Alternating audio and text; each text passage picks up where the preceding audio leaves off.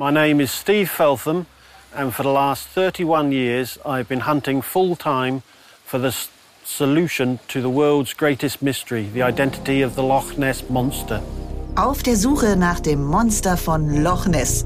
Jens Aßmann ist nach Schottland gereist und hat die Menschen getroffen, die hinter dem Mythos stecken. Mission Wissen weltweit. Reporter-Stories aus aller Welt. Eine Galileo-Produktion. Jens, ganz ehrlich, ich liebe Urban Legends. Also ich könnte mir zum Beispiel auch vorstellen, dass Außerirdische mal auf der Erde gewesen sind. Aber das Monster von Loch Ness. Also ich muss zugeben, es fällt mir ein bisschen schwer, mir vorzustellen, dass es da in diesem See ein riesengroßes Monster gibt, das wir auch mit unseren heutigen Möglichkeiten noch nicht nachweisen konnten. Kann ich gar nicht nachvollziehen. Glaubst du nicht an Nessie? Also direkt hinter dem Yeti und äh, Sasquatch und so. Also es fällt mir ein bisschen schwer, aber du bist ja trotzdem dorthin gereist. genau, ich bin hingereist, weil es mir so ging, es ist tatsächlich eigentlich ein Kindheitstraum von mir gewesen, da mal hinzureisen, weil ich als kleines Kind äh, alles über Nessie gelesen habe. Ich äh, habe mich da total für interessiert. Ich habe auch als Kind irgendwie geglaubt, es wäre cool und irgendwie gehofft, dass da ein Dinosaurier in so einem See überlebt hat. Und äh, fand das schon immer spannend. Und äh, jetzt, ich sag mal, im Erwachsenenalter äh, glaube ich jetzt nicht mehr wirklich daran. Aber was ich spannend finde, ist, ähm, ganz offensichtlich äh, ist das immer noch Thema. Ne? Also bei mir in meiner Timeline ploppen ständig äh, wieder neue Sichtungen auf, irgendwelche Fotos, Videos dass wieder irgendwie neue Erkenntnisse gekommen sind. Und das fand ich natürlich total spannend und war dann wieder angefixt, äh, der kleine Jens, und hat gedacht, ich muss da jetzt mal hin. Was ich spannend fand, war nämlich mal zu schauen, wer in dem Sinne steckt hinter dem Mythos, als das, welche Leute sind denn daran beteiligt, dass das immer wieder bei uns auftaucht, dass diese Nachrichten einfach nicht abreißen, dass da immer noch Leute sind, die da hinkommen, nur um diesen See zu sehen, beziehungsweise weil sie diesem Mythos folgen und einfach wissen wollen, gucken wollen, wie sieht's denn da aus? Und deswegen bin ich da hingefahren. Okay, dann bin ich gespannt, was du uns zu erzählen hast und wen du getroffen hast. Aber als erstes möchte ich ja natürlich wissen, was hast du uns denn mitgebracht von deiner Reise? Ja, und zwar habe ich äh, was mitgebracht, was ich.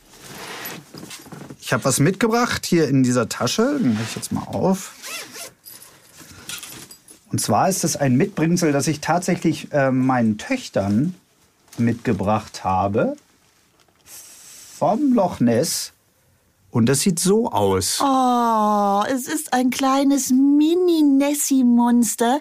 Darf ich mal? Natürlich, vorsichtig bitte. Natürlich ganz vorsichtig. Es ist, also ich beschreibe das mal. Es ist, ich würde sagen, geformt aus Fimo ähm, mit so einer Marmorierung, gelb, rot, orange. Und es sitzt auf einem Stein. Ist das ein Originalstein von Loch Ness? Es ist ein Original Loch Ness Strandstein. Ah, toll. Und dann hat es noch so kleine weiße Glubschaugen mit Pärchen drauf und sieht eigentlich wirklich sehr, sehr süß aus. Was haben deine Töchter gesagt dazu? Äh, die fand es natürlich super. Weil es sieht einfach niedlich aus und die wussten witzigerweise, schon bevor ich äh, nach Schottland gereist bin, hatte meine ältere Tochter, die ist acht Jahre alt, hatte schon gesagt, oh, fährst du zu Nessie? Und ich so, äh, woher weißt du von Nessie? Ja. Ganz offensichtlich wird auch in der Grundschule äh, über solche Sachen gesprochen. Ja, Wahnsinn, ne? wie das wirklich unsere Gesellschaft durchdringt. Also ich meine, du hast ja mit Sicherheit nie irgendein Kinderbuch über Loch Ness vorgelesen und trotzdem kennen die das. Eben. Das ist schon verrückt. Genau. Und äh, zum Hintergrund dieser Figur kann ich nämlich auch sagen, derjenige, der diese Figuren macht, ist Steve Fatham. Ach, den wir direkt am Anfang schon gehört haben. Genau. Und das ist, glaube ich, auch der erste, den du getroffen hast, oder? Das ist der erste, den ich getroffen habe. Genau. Vielleicht, vielleicht erzählst du uns überhaupt erstmal, wo genau reisen wir denn jetzt mit dir hin? Genau. Wir reisen, ähm, als ich und mein Team angekommen sind in Schottland, sind wir in Edinburgh angekommen. Da haben wir uns einen, äh, einen Mietwagen geholt und sind dann Richtung Norden gefahren in die Highlands. Äh, tolle Gegend, tolle Hügel, irgendwie äh, ganz, ganz, ganz spannende Geografie, sagt man? Nee, wie sagt man? Sieht toll aus auf jeden Er Fall. sieht toll aus. ähm, genau. Und äh, mittendrin in den Highlands ist eben der berühmt-berüchtigte Loch Ness. Sieht Ein- der aus wie jeder See oder äh, hat er schon, wenn du dorthin kommst, also sieht man da auch schon irgendwie was anderes? Das, das Spannende bei diesem See, das liegt an seiner Entstehungsgeschichte, ist, dass der wahnsinnig lang ist und eigentlich ziemlich schmal. Also der ist 36 Kilometer lang, aber nur anderthalb Kilometer breit.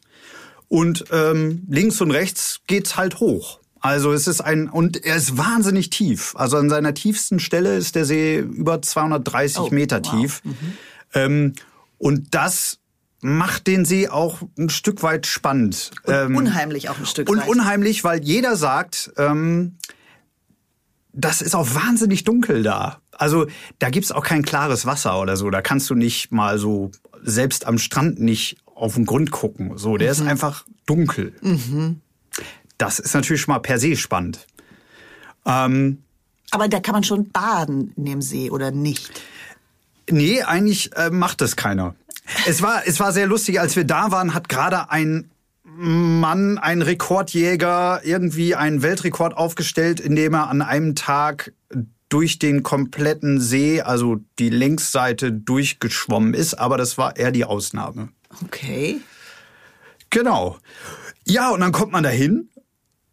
Und äh, was ich spannend fand, äh, war erstmal so die Frage, wie, wie sieht denn das da aus? Weil letztendlich ist Loch Ness natürlich ein Tourismus oder Touristenmagnet. So, und äh, dann stellt man sich natürlich irgendwie jetzt vor, so, ah, da ist der See und dann am Ufer Hotel an Hotel. Und du und äh, Souvenirladen neben Souvenirladen stelle ich mir auch ein bisschen vor. Ja, aber ähm, spannend und eigentlich auch äh, sehr schön fand ich, dass das äh, sehr, sehr gut aufgeteilt ist da. Also die, die komplette Uferseite ähm, gibt's eigentlich kaum Häuser. Also da gibt's ein großes Hotel ähm, und sonst erstmal nix. Da führt eine Straße, führt so um den See herum. Und ähm, die ganzen Häuser und so, das sind eher die benachbarten Orte, die da sind. Aber direkt am See gibt's wirklich nur vereinzelte Häuser. Da darf auch nichts mehr gebaut werden. Also das, was da steht, ist ein bisschen älter. Ähm, und sonst ist da nix. Sehr steile Böschungen sozusagen. Also man kann da auch gar nicht wirklich so bis auf an ein paar Stellen, so eine Art Strand, ähm, kann man da auch nicht gar nicht so gut runter. Auch das spannend. Und wenn man oben an der Straße ist, hat man aber von jeder Position aus eigentlich einen total guten Blick über den See. Und es ist doch schon das Erste, was du machst, wenn du dorthin kommst. Du guckst auf den See und schaust, ob du was siehst, oder? Also das Es- kann man nicht verhindern. Es ist so. Man guckt drauf und denkt, ah, vielleicht da. Ah, habe ich da hinten? Ah, nee, ah, ist ein Vogel. Ah, okay. Man schaut drauf. Und es macht jeder. Es macht wirklich jeder. Alle, die da hinkommen, die ganzen Touristen, die schauen und die haben Ferngläser dabei, die haben Fotoapparate dabei und irgendwie alle schauen drauf. Und man selber auch. Ja, also ich, ich stelle mir das jetzt auch vor, obwohl ich dir ja am Anfang schon gesagt habe, dass ich das natürlich eigentlich für totalen Quatsch halte. Aber wäre das auch meine allererste Reaktion, zu gucken, ob ich jetzt nicht vielleicht doch Nessie sehen kann. es, ist, es war auch die ganzen Dreharbeiten über war es natürlich der Running Gag. So, ah, äh, guck mal, hier. Ne? Wie geil wäre das? Ja, genau. Wie cool wäre das denn, wenn man jetzt, gerade wenn man da ist, Nessie entdecken würde? Und das hat sich einfach durchgezogen. Und spannend ist ja, dass du gesagt hast, also wir zwei haben uns ja im Vorfeld auch schon kurz darüber unterhalten, dass es da ein paar Menschen gibt, die durchaus öfter vorkommen in dieser Geschichte von Nessie. Genau, das ist richtig. Da sind ein paar Leute, ähm, die diesen Mythos, äh, wie soll ich es beschreiben, am, am Leben halten. Aber jetzt gar nicht, weil die das, also jetzt nicht durch Fakes oder so, weil die immer sagen, oh, wir müssen da jetzt hier was pushen, sondern das sind Leute, die einfach äh, leidenschaftlich ähm, dabei sind, herauszufinden, was die Leute denn da jetzt sehen. Und einer von denen ist eben besagter Steve Feltham, der ähm, sage und schreibe seit 31 Jahren, wie er es selber nennt, äh, Vollzeit Nessie-Jäger ist. Das heißt, der lebt da äh, am Ufer des Loch Ness in einem nicht mehr fahrtüchtigen Wohnmobil. Das war früher mal so ein Bücherei-Wohnmobil. Ähm, und da lebt er ähm, 24-7 das äh, vorne hat er mittlerweile alles so ein bisschen ausgebaut, ähm, so eine kleine Terrasse. Auf dem steht ähm, sehr markant äh, auf einem Stativ ein irre großes, schweres Fernglas. Und da schaut er die meiste Zeit des Tages durch. Wahnsinn. Das muss man sich mal vorstellen. Unfassbar. Ja. Und da stellt man sich natürlich die Frage so, äh, wie kommt man in so, der ist 60 Jahre Ja. alt, der ist vor 31 Jahren dahin gekommen. Mhm. Was für eine Motivation hat der denn? Das Und zu tun. Das zu tun. Und ähm, um die Frage zu beantworten, ähm, wir haben gleich seine Antworten noch drauf. Ich Mhm. sag nur vorher noch mal kurz was dazu. Ähm, weil dieser, diese, dieser Mythos ähm, oder diese Sichtung von Nessie begann so 1933, fing das so an. Und in der Folge gab es immer mal wieder Leute, die was gesehen haben. Ähm, dann kamen auch erste Fotos auf. Und was ich spannend fand, ist, dass dann auch durchaus ähm, Studenten, Wissenschaftler da hingekommen sind. Und die haben sogar in den 1960er Jahren ein Loch Ness In- Investigation Bureau gegründet.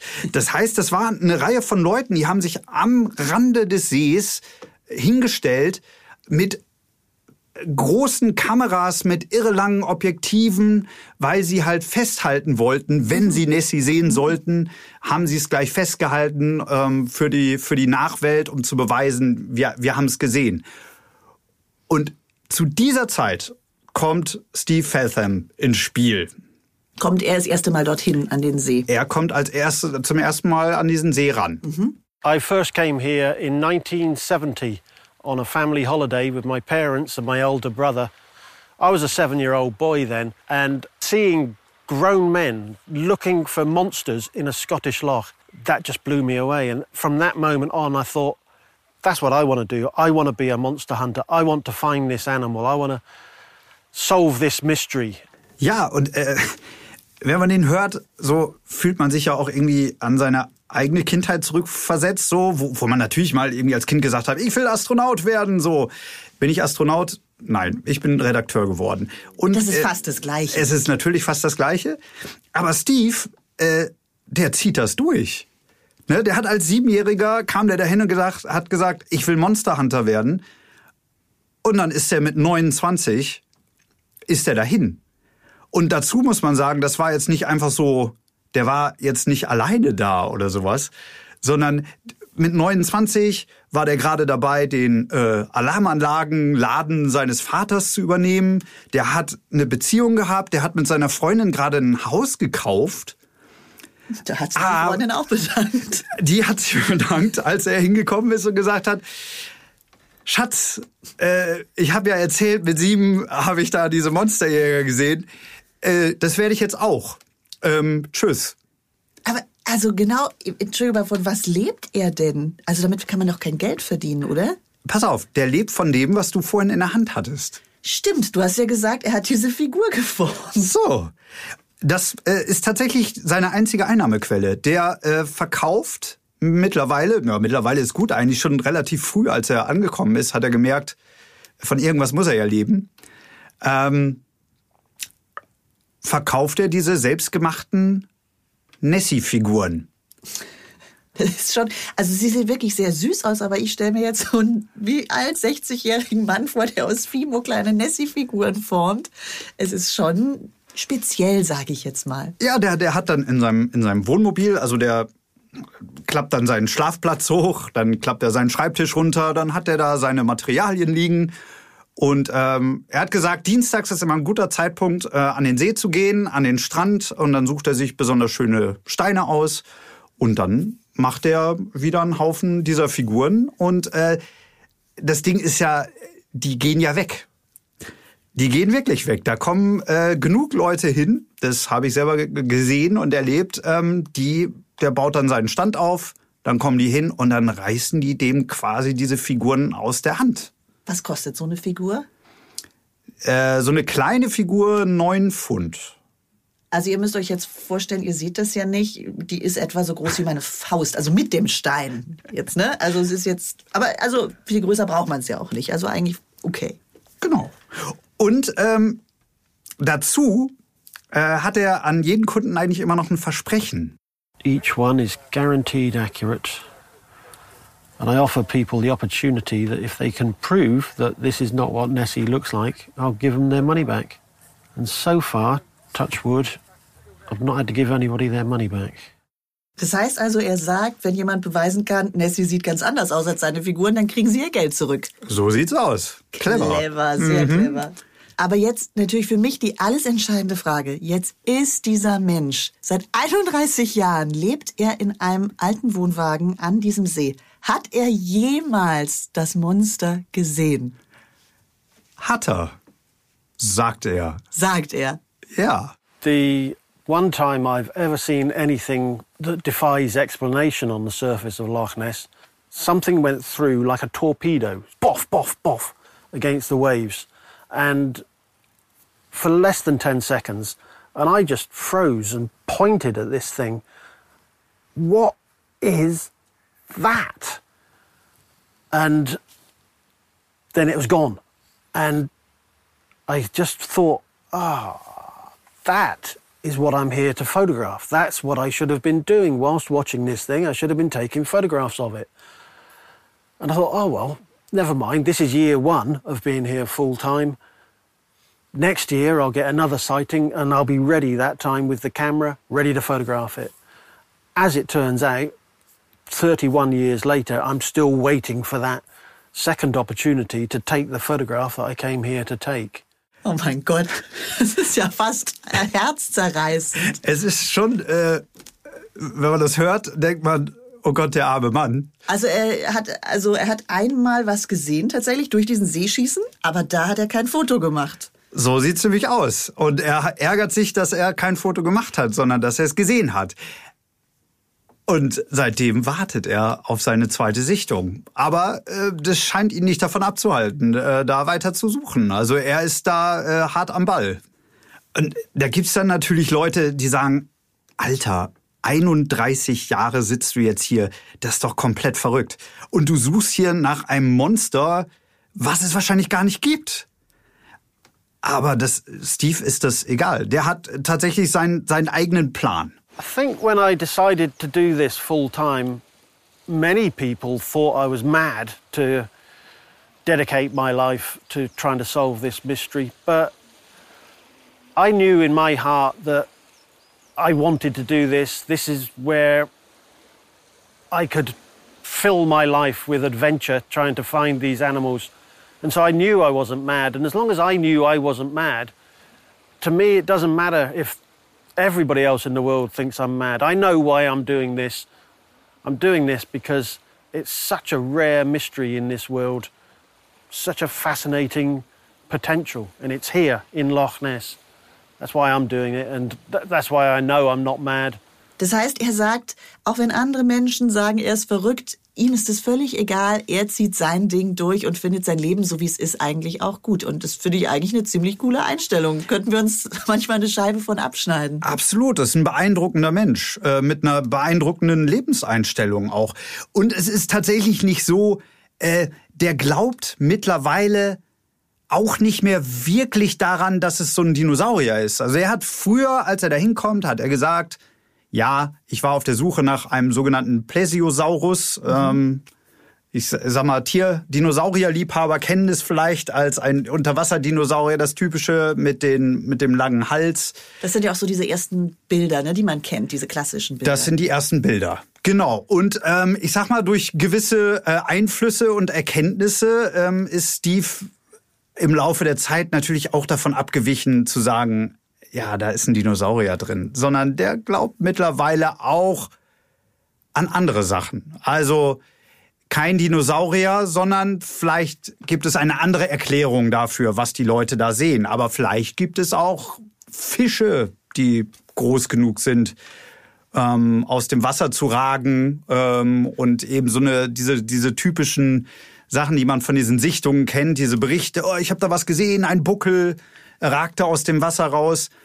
Steve ist da mittlerweile auch, ich sag mal, äh, wie soll man sagen, ein bisschen in der Realität angekommen und hat quasi den Dinosaurier etwas abgestuft und sucht jetzt nach anderen Erklärungen. Er sagt, es gibt etwas, aber vermutlich ist es kein Dinosaurier. So sieht's aus. Mhm. Aber er ist ja auch nicht der Einzige, den du getroffen hast. Genau, und das ist äh, durchaus einer ähm, der Einflüsse, äh, die Steve dann hatte, weil ähm, am See direkt ähm, ist ein Ort, der heißt Drumne Drochit. Äh, und dort in diesem Ort auch ein Touristenmagnet ist äh, das sogenannte Loch Ness Center and Exhibition. Ähm, und dort ist ein Mann, ähm, also ein Museum, ein Loch Ness Museum. Es ist ein, ein, ein Museum, mhm. genau. Und äh, dort wird ähm, die Geschichte des Sees erklärt. Äh, dort wird aber auch auf Fakes eingegangen. Also kann es sein, dass dort ein Dinosaurier ist? Was könnte da drin sein? Was wurde alles gesichtet? Welche Fakes wurden bereits aufgeklärt? Und Leiter dieses Projekts und dieses Museums ist ein, ich bin Fan, ein, ein total spannender Mann. 90 Jahre alt, Adrian Shine, ähm, ein Engländer, Meeresbiologe, der seit den 70ern am Loch Ness forscht die, die unterschiedlichsten Untersuchungen und Studien gemacht hat, teilweise wahnsinnig spektakuläre Sachen. Der ist äh, als junger Forscher ist der in eine sag mal, Unterwasserkugel eingestiegen, hat sich dann äh, in den See abtauchen lassen, äh, um durch ein Fenster mal die Sache sich von, von unten anzuschauen. Ähm, und äh, der glaubt natürlich nicht daran, dass dort ein Dinosaurier ist, aber er findet die Frage ganz spannend. Was könnte denn da sein? Und er findet auch diesen Mythos durchaus berechtigt und spannend und hat da auch seine eigene Meinung dazu, die er mir auch verraten hat. For me, the subject of the, of the Loch Ness Monsters is fascinating. Why not? It's uh, an interesting lateral question of natural history. But it has also provided me with a vehicle to study the Loch unpeeling the, the loch layer by layer. Uh, that's really what I've been doing, and then sharing it by means of an exhibition. So here it is not a monster show. We are quite skeptical. We expose the fake pictures, we show how they're done. That's fun. It's all part of the fun. But it's a sort of an edutainment, if you like. Also er sagt, in der Ausstellung geht es nicht nur darum zu sagen, hier, das könnte Nessie sein, sondern sie zeigen eben auch wirklich die Fakes, die es gibt. Und das findet er ja gerade auch daran interessant, ne? Das findet er spannend und er ist halt Meeresbiologe und findet es natürlich mega spannend, äh, die Möglichkeit zu haben, dadurch, dass dort auch wahnsinnig viel Gelder reinfließen und alle irgendwie wissen wollen, was ist denn da, seine eigenen Studien zu machen.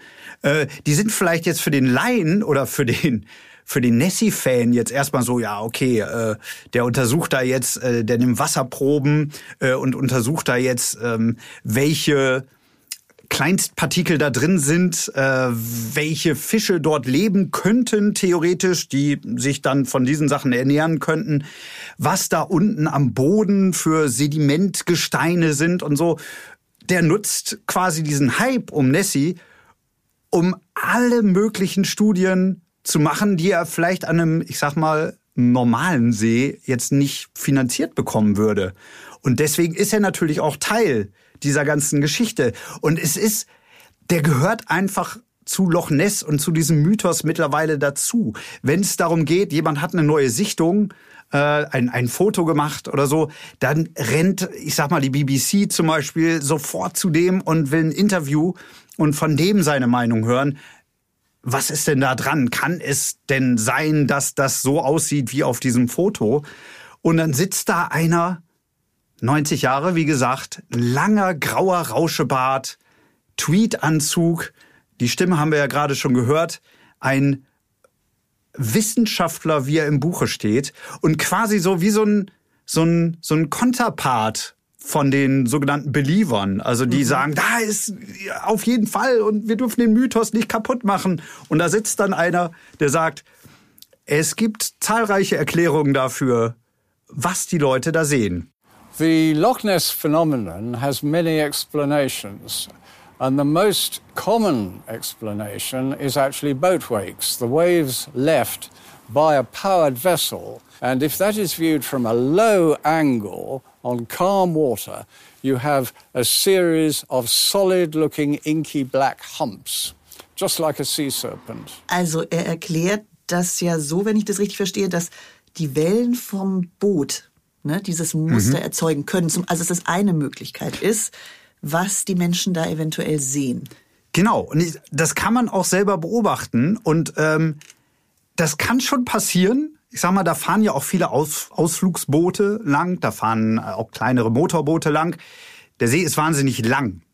So, und wenn da mal ein Boot vorbeikommt, und teilweise sind da auch so Buchten drin, dann fährt da ein Boot lang und verschwindet hinter der nächsten Bucht. Du siehst das Boot nicht mehr, aber du siehst die Wellen. Und du siehst die Wellen. Und wenn das wirklich flach ist, das Wasser, dann werfen diese Wellen schon so eine Art, ja, so eine Art Schatten. Und das sind dann halt eben diese, das kennt man vielleicht auch von Fotos oder von Postkarten von Nessie, so wie so diese Seeschlange, diese Hubbel. Also, was dann so der Rücken von Nessie sein könnte. Du hast ja aber auch Leute getroffen, die wirklich Fotos von Nessie gemacht haben. Ähm, magst du vielleicht von denen mal noch erzählen? Ja, ähm, ich habe zwei Leute getroffen, äh, die ganz unterschiedliche Erfahrungen und, und Sichtungen gemacht haben.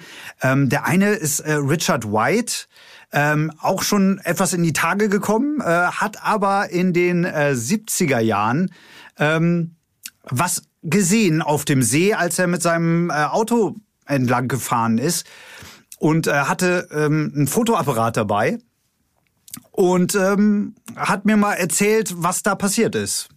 So, in 1973, this was the point where I was driving down the Loch Ness side to deliver some dog food to a friend of mine. And I saw something in the water, so I stopped.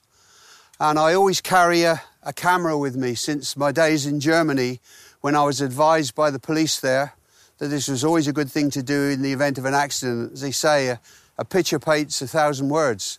And I just grabbed the camera up, turned round and fired it off. Also dank der deutschen Polizisten, die ihm mal gesagt haben, es ist immer gut, eine Kamera dabei zu haben, wenn mal was passiert, ein Unfall oder so, hat er also ein Foto gemacht damals von Nessie. Ja, und ich hatte auch seine Kamera, die hat er immer noch.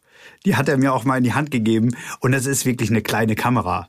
Ähm, das ist auch keine Digitalkamera, gab es früher natürlich noch nicht. Und die macht halt natürlich dementsprechend dann auch geht so Fotos. Also das ist, das Ergebnis ist tatsächlich so ein klassisches Sichtungsfoto, was vielleicht der ein oder andere schon mal gesehen hat, wo man sagt, wie Sie sehen, sehen Sie nichts, irgendwas, es könnte alles sein, da ragt irgendwas aus dem Wasser in der Ferne. Es ist, wenn man es vergrößert, wird es auch nicht besser. Also, aber es ist irgendwas. Und äh, es ist schon beeindruckend, weil der Richard hat mir dann erzählt, also erst dann mit dem Foto ist er dann... Ähm, hat das der Presse gegeben, die haben das auch überprüfen lassen und da wurde dann gesagt, ja, es ist echt. Äh, und dann ging ein wahnsinniger Presserummel los und der wurde also in jede Talkshow eingeladen, die Zeitung war bei ihm, der wurde sogar in eine kanadische Sendung eingeladen und sollte über seinen Fall berichten. Ähm, da hat man dann schon gesehen, also die, die, die Leute, die Öffentlichkeit will auch sowas, ne? Die stürzen sich auf solche Geschichten. Ähm, Das ist ja für einige auch durchaus attraktiv, sage ich mal, ne? Absolut. Ähm, ich hatte jetzt den Eindruck, der, der Richard, ähm, der war jetzt nicht, der war jetzt nicht kamerageil. So, also der hat, der erzählt seine Geschichte gerne, aber ähm, der fand es auch selber ein bisschen merkwürdig so. Ähm, und der hat halt schon gesagt zu mir, also jetzt mal ganz ehrlich, also ich bin mir nicht so sicher, was da drin ist, aber und das ist das Gute für die Gegend hier, das Ding lockt Touristen an. Und das ist natürlich das Ding da. Das ist schon ein Faktor, oder? Also die Region lebt vermutlich einfach davon. Die Region lebt von diesem Mythos, von dem, was da ist. Und von diesen Bildern und Geschichten, die da auftauchen. Ganz viel, und das kennt, glaube ich, jeder, dieses Foto, weil wenn wir schon über Sichtungen sprechen und um Fotografien, es gibt dieses eine ganz bekannte Foto. The Surgeon's Photograph heißt das. Das kennt jeder. Da sieht man, das ist schwarz-weiß, es ist total grisselig. Äh, man sieht ein bisschen so leichte Wellen und da ragt dann sowas aus dem Wasser raus. Schwarz, langer Hals, guckt aus dem Wasser raus. Ähm, und dieses Foto hat mehr oder weniger diesen ganzen Hype ausgelöst. Mhm. Weil alle Leute gedacht haben, dieses Foto ist echt weil die Geschichte drumherum auch war, also deswegen heißt es auch The Surgeon's Photograph, weil angeblich ein Chirurg, also ein anerkannter studierter Mann mhm. dieses Foto gemacht haben soll. Und ihm haben offensichtlich alle geglaubt, beziehungsweise keiner hat ihm abgesprochen, dass da irgendwas vielleicht an dem Foto nicht stimmen könnte. Bis, und das ist auch eine der Enttäuschungen, die äh, der Monsterjäger Steve Feltham erleben musste, bis kurz nachdem er ankam, 93 oder 94 rauskam, dass dieses berühmte Foto nicht ganz echt war. Oh nein. This is one of the most famous photographs of the last century. For 60 years we thought this is a, the best photograph of whatever it is we're looking for. So that's what people have been hunting for. That's what I grew up believing was in Loch Ness. That's what I came here to find. But in the early 1990s, a deathbed confession by Christian Sperling said that he was involved in the faking of this photograph. There's a toy submarine in the water and a plastic model neck made. But once you take this picture out of the body of evidence, you no longer need a plesiosaur to identify what's in Loch Ness. You're mostly left with the upturned boat type hump, which doesn't have to be a plesiosaur. It could be a fish, it could be a number of things, but this is a hoax. Unfortunately, because it, you know, it was it was my favourite photograph in the world, and uh, not anymore. Oh, der Arme ist ja wirklich desillusioniert. Aber du hast recht, das ist genau dieses Foto, das ich auch kenne, das man direkt vor Augen hat. Und dann kommt raus, es ist nur was ein, ein Spielzeug, das sie ferngesteuert haben. Also das Foto selbst war ja quasi echt. Also das war nicht bearbeitet. aber stimmt. was im See schwamm, war leider nicht echt. Aber die gute Nachricht für unseren Monsterjäger ist ja, dass es durchaus jetzt noch mal ich sag mal, Beweise gab, die doch dafür sprechen, dass da was im See sein könnte.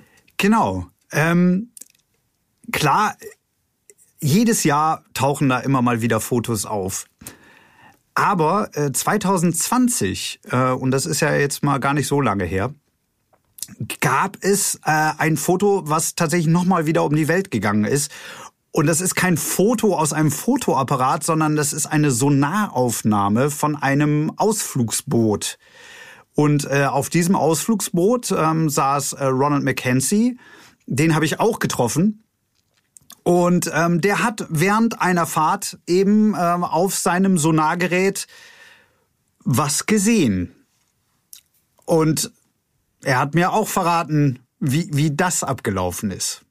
My name's Ronald Mackenzie and I'm the director at Cruise Loch Ness. Back in 2020, I had a large sonar contact out in the middle of the loch of something that couldn't be explained. I was on the four o'clock sailing of the day, their last sailing of, of the day, and as we turned out into the middle of the loch, where it's around 200 metres deep, we picked up this large contact at about 180 metres below the boat. At first, I was like, wow, what is this? I took a screenshot of the image and sent it to Steve Feltnam, uh, the famous monster hunter. I was like, here, Steve, what, what do you think this might be? Genau. Diese Aufnahme, die Ronald McKenzie gemacht hat, ähm, ist eine, eine Sonarsichtung. Man muss sich das so vorstellen, die haben ein Gerät, äh, womit sie feststellen können, ob irgendwelche Objekte unterm Boot äh, sind, zum Beispiel Felsen oder so, dass sie nicht irgendwo auflaufen. Und da gibt's jetzt tatsächlich eine Aufnahme, wo man schön sehen kann, äh, den, den See und die Tiefe des Sees und ganz unten, ziemlich weit unten äh, am See, war ein, ein gelber Ausschlag, ein, ein, ein langes, unidentifizierbares Objekt. Mhm. Und diese Aufnahme fand jetzt Ronald selber schon sehr spannend und er wusste natürlich, ach, guck mal, hier ist ja äh, ein Experte am See, der lebt hier ja schon ein bisschen länger und der kennt sich auch mit allen möglichen Fakes oder mit Sichtungen aus. Dem Steve, dem Monsterjäger, dem gebe ich mal die Aufnahme. Das ist und ja lustig, die kennen sich also auch alle untereinander dort. ja, das ist nicht groß da, ne? Also da sind halt 6000 Leute irgendwie drumherum so um den See und da weiß schon jeder. Also Steve Feltham ist mittlerweile auch so eine Legende am See. Also jeder weiß, dass der da in seinem Wohnmobil lebt. Und jeder weiß aber auch, das ist tatsächlich einer der ersten, neben dem Adrian Schein, dem Wissenschaftler, einer der ersten, ähm, der dann solche Infos auch bekommt. Wenn wieder eine neue Sichtung da war, wenn ein neues Foto ist, dann kriegt er das und er kann ganz oft auch selber sagen, ah, ist ein Fake, kenne ich, ja, ist ein Baumstamm, hier, da war mal ein Hund baden. Der ist mittlerweile halt auch ein totaler Experte. Aber von dieser Aufnahme war er selbst ziemlich begeistert. Das denke ich mir. Der hat sich wahrscheinlich gefreut wie ein Schnitzel. That's the best piece of evidence I've ever seen from Loch Ness. That's just a machine saying there is an object the size of a transit van, clear as day, on the machine, on the sonar screen. There is. What is that? In this body of water, we shouldn't have something of that size. What is that? Also er sagt eben auch Wahnsinn, endlich eine Aufnahme, wo man sieht, da ist irgendwas, was so groß ist wie ein kleiner LKW und das gehört da ja eigentlich einfach nicht hin. Genau, und er sagt halt auch, das ist jetzt nicht so ein grisseliges Foto, was irgendjemand gemacht hat, oder nicht irgendjemand hat auf den See geguckt und gesagt, äh, ich habe da was gesehen. Da ist ein Gerät. Das zeigt was an, das lügt doch nicht. Ja. Und wenn dieses Gerät was anzeigt, da muss doch was drin sein. Jetzt waren wir natürlich äh, auch ein bisschen angefixt und haben natürlich unseren Wissenschaftler ähm, auch mal dieses Foto gezeigt. Der kannte das natürlich. Adrian Schein, äh, unser 90-jähriger Meeresbiologe. Und der hatte auch eine interessante Antwort für uns. They're fascinating sonar contacts. They are real. Uh, we've yet to find out exactly what they are. Ich hätte jetzt gedacht, so ein Meeresbiologe sagt dann, ja, ja, äh, kann irgendwas sein, aber das ist nix, was uns interessiert. Der, der sagt aber, nö, das ist faszinierend. Äh, diese Aufnahmen sind schon echt und äh, wir müssen herausfinden, was das ist. Da dachte ich so, äh, Moment mal, ähm, warum weißt du das nicht, was das sein könnte? Interessanterweise, wenn man in seine Vergangenheit äh, schaut, gab es schon mal ein Riesenprojekt, was er begleitet hatte. Das hieß Operation Deep Scan. Das war in den 80er Jahren.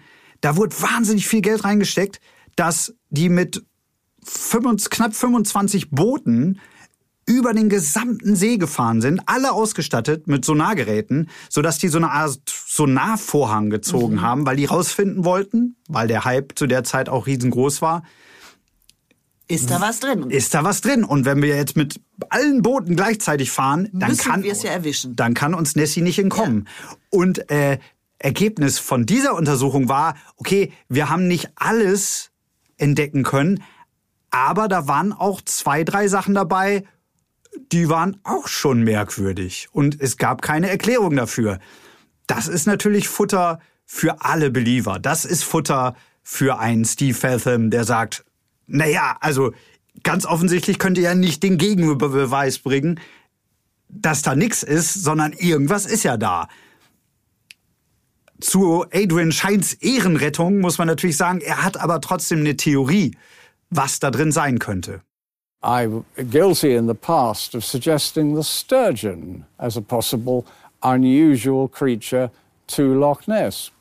Uh, other people have suggested catfish, and yet others eels, which come in from the sea and like it so much they just get enormous. Also da sind ja jetzt ganz viele Fischnamen gefallen. Sturgeon ist noch mal was? Äh, Der Stör. Ach, der Stör, genau. Und dann Catfish ist, sind Wälze? Catfish sind Welse oder, Aale. Schlägt er noch vor. Aber gut, ah, entschuldige mal, aber die werden doch alle nicht so groß, oder? Es gibt tatsächlich ähm, Welse, die können bis zu drei bis vier Meter lang werden. Die tauchen jetzt nicht unbedingt in deutschen Gewässern rum äh, und eventuell auch nicht unbedingt in schottischen Gewässern. Es gibt aber so große Fische. Und die haben natürlich, und das ist dann auch interessant, wenn man sich so einen, so einen Wels mal anschaut, die haben einen wahnsinnig glatten Rücken. Und wenn die an die Oberfläche kommen, kurz mal, und so hochkommen und wieder abtauchen, dann taucht da halt nur so ein, so ein glatter Buckel auf. Könnte eine Erklärung sein. Es ist tatsächlich auch eine Erklärung, die mittlerweile Steve Feltham für sich gefunden hat. Mhm. Der übernimmt es gerade auch. Also er sagt halt auch, ich kann mir nicht ganz erklären, was es ist, aber ein Wels könnte eine Erklärung sein. Wir wissen es nicht. Aber für mich die abschließende Frage, wenn, du hast ja gesagt, da fließt auch viel Geld rein, sehr viele Leute sind daran interessiert. Gibt es nicht mit unseren heutigen Methoden eine Möglichkeit, wirklich einmal diesen See komplett zu scannen, wie du jetzt schon gesagt hast, mit so einem Sonarnetz oder sowas, also wo man wirklich einmal sagen könnte, okay, da ist was drin oder nicht? Oder macht man das vielleicht ganz bewusst nicht? Weil natürlich einerseits die Region davon lebt, andererseits es ja auch irgendwie schön ist. Also wir haben ja auch gemerkt, ganz viele Menschen lieben ja auch es an diesen Mythos noch glauben zu können und ihn nicht zerstört. Die wollen ja auch nicht, dass er zerstört wird. Ehrlich gesagt kann ich die Frage jetzt ob es ein technisches Mittel gibt, so einen ganzen See zu scannen, kann ich nicht beantworten. Also ich weiß, äh, es ist äh, tatsächlich ein technisches Problem, dass dieser See wahnsinnig tief ist. Der hat unheimlich viele Höhlen auch und unten ist es sehr verwinkelt und so, äh, so, so dass es wirklich schwierig ist, das mm, jetzt mit einem moderneren Sonargerät irgendwie noch besser irgendwie abzuscannen.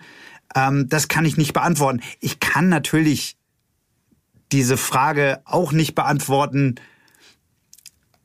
ob die Leute das dort, also die haben natürlich nichts dagegen, wenn die Touristen kommen. Ähm, und äh, dieser See wäre mit Sicherheit nicht so beliebt, wenn es nicht immer wieder solche neuen Entdeckungen geben würde. Und wenn jetzt irgendwann mal die Antwort tatsächlich ans Licht kommen würde. Schwierig zu sagen. Ähm, aber, und da bin ich dann auch wieder der der kleine Junge, der Fan von früher, der natürlich auch sagt, es ist schon faszinierend, dass sich so ein Mythos einfach über Jahrzehnte halten kann und dass es eben genau solche Sachen gibt äh, und immer wieder auftauchen, wo man kurz mal denkt, ha, vielleicht ist ja doch was dran. Absolut. Ich bin total bei dir. Ich bin eigentlich ganz froh, dass niemand den See einmal ganz durchsucht hat und wir so immer noch die Möglichkeit haben, dass es Nessie ja vielleicht doch in irgendeiner kleinen Ecke gibt, wie auch immer sie aussehen mag, ob sie ein Riesenwels ist oder ein Dinosaurier. Ähm, ja, ist doch schön in unserer so durchorganisierten, technisierten Welt, dass es vielleicht doch auch noch so kleine Geheimnisse gibt. Absolut. Eine Sache möchte ich nur abschließend nochmal sagen, weil ich damit auch begonnen habe, ähm, diese Reise äh, nach Leuten zu suchen, ähm, die eigentlich sozusagen für diesen Mythos nicht verantwortlich sind, aber die, die auch Teil dieses Mythos mittlerweile sind, weil das ist, und so hat's mir auch jemand erzählt vor Ort, man muss sich Loch Ness so ein bisschen vorstellen wie so ein großes Theater, sagte er so. Da gibt's so Hauptdarsteller. Und ähm, da gibt's dann eben, das sind so fast so Stereotypen. Da gibt's den Monsterjäger, der glaubt daran, dass der Dinosaurier ist. Da gibt's aber auch den Wissenschaftler, der sagt, nein, da kann kein Dinosaurier sein. Und dann gibt's dann diese Nebendarsteller, die sagen, ich hab's gesehen. Und das anfeuern. Da gibt's aber dann auch wieder Nebendarsteller, die sagen, ich habe irgendwas gesehen, ich habe keine Ahnung, was es ist. Und so wird das immer wieder befeuert. Und diese Leute, das sind keine Fälscher in dem Sinne. Mhm. Also das sind jetzt keine, die sagen, wir halten das jetzt nur aufrecht, äh, damit die Touristen kommen und wir fälschen was, sondern die sind auch davon überzeugt. So ein Steve Feltham, der sagt, naja, Leute können mich für verrückt halten, aber ich will einfach wissen, was da hier, was hier los ist. Und wenn ich es nicht erfahre, habe ich Pech gehabt, aber das ist mein Lebenstraum, meine Aufgabe ich will wissen, was hier ist und er setzt alles daran, äh, das zu machen. Und das finde ich, das, das ist beeindruckend. Alle diese Menschen, die da sind, sind irgendwie mit Leidenschaft dabei und stehen auch für das ein, für ihren Job, für, für, ihre, für ihre Vision des Ganzen, für ihren Traum. Und das fand ich, so abschließend mal von meiner Reise zu berichten, fand ich das unheimlich spannend, diese Leute kennenzulernen. Jens, du hast von einem großen Theaterstück gesprochen. Vielen Dank, dass wir bei dieser Aufführung dabei sein durften. Und ich kann euch nur empfehlen, auch nächste Woche wieder reinzuhören, denn dann spricht mein Kollege Peter mit Stefan Gödde und der war in Rom unterwegs und hat dort viele spannende Sachen erlebt. Zum Beispiel hat er entdeckt, dass es in Apotheken einfach keine Kondome zu kaufen gibt und er hatte auch eine ganz überraschende Begegnung mit dem Papst. Was da genau passiert ist, das erzählt er euch alles nächste Woche und heute überlasse ich das letzte Wort unserem Monsterjäger Steve Feldham. So I think maybe if I solve the mystery, maybe I won't tell anyone. Maybe I'm just doing this for my own fascination. Maybe the convincing of the outside world is not as important to me as it used to be. Maybe the proving to myself of what the answer is is enough. Maybe I'll just keep quiet about it. Maybe I've already seen it. yeah.